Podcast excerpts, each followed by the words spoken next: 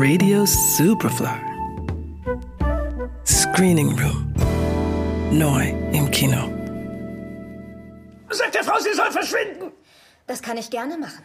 Aber eins sollte Ihnen klar sein, Abu Musa. Ich bin die Einzige hier, die Ihnen mit Ihrem Problem helfen kann. Verschwinde! Nur ich habe erkannt, was Ihnen fehlt, Abu Musa. Und nur ich kann die Operation durchführen, die Sie brauchen, um wieder gesund zu werden. Wenn Sie aber auf meine Hilfe unbedingt verzichten und damit den Tod riskieren möchten, dann werde ich Sie gerne in die Obhut eines männlichen Pflegers übergeben.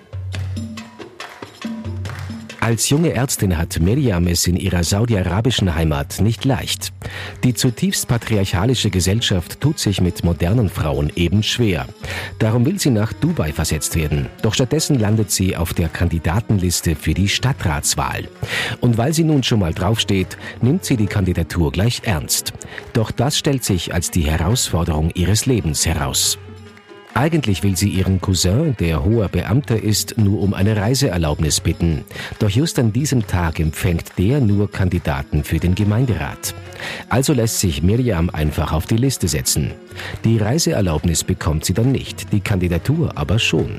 Und als ihr klar wird, dass sie als Stadträtin auch die dringend nötige Asphaltierung der Krankenhauszufahrt durchsetzen könnte, nimmt sie die auch an.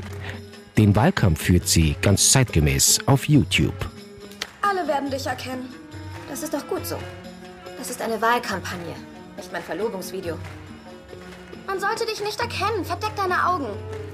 Na gut. Extra für dich, Sarah. Und los. Hast du deinen Text parat? Ja. Bald fliegen ihr die Sympathien der Menschen zu. Im staatlichen Fernsehen dagegen trifft sie auf starken Gegenwind, denn die Kandidatur einer Frau ist für das saudische Patriarchat noch ein Unding. Glauben Sie, Ihre Kandidatur wird allgemein anerkannt?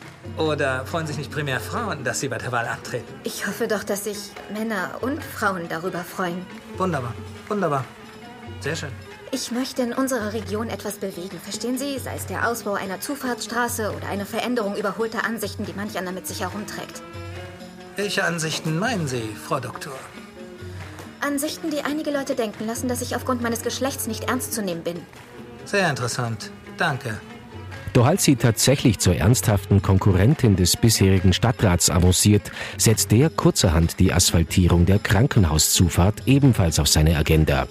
Damit nimmt er ihr ziemlich den Wind aus den Segeln und das zwei Tage vor der Wahl. Haifa El Mansour weiß, wovon sie in ihrem neuen Film Die perfekte Kandidatin erzählt.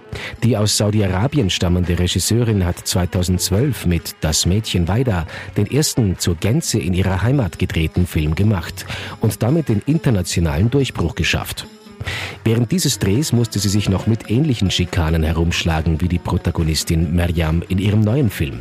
Denn die räumliche Geschlechtertrennung war zu dieser Zeit noch rigoros in Saudi-Arabien.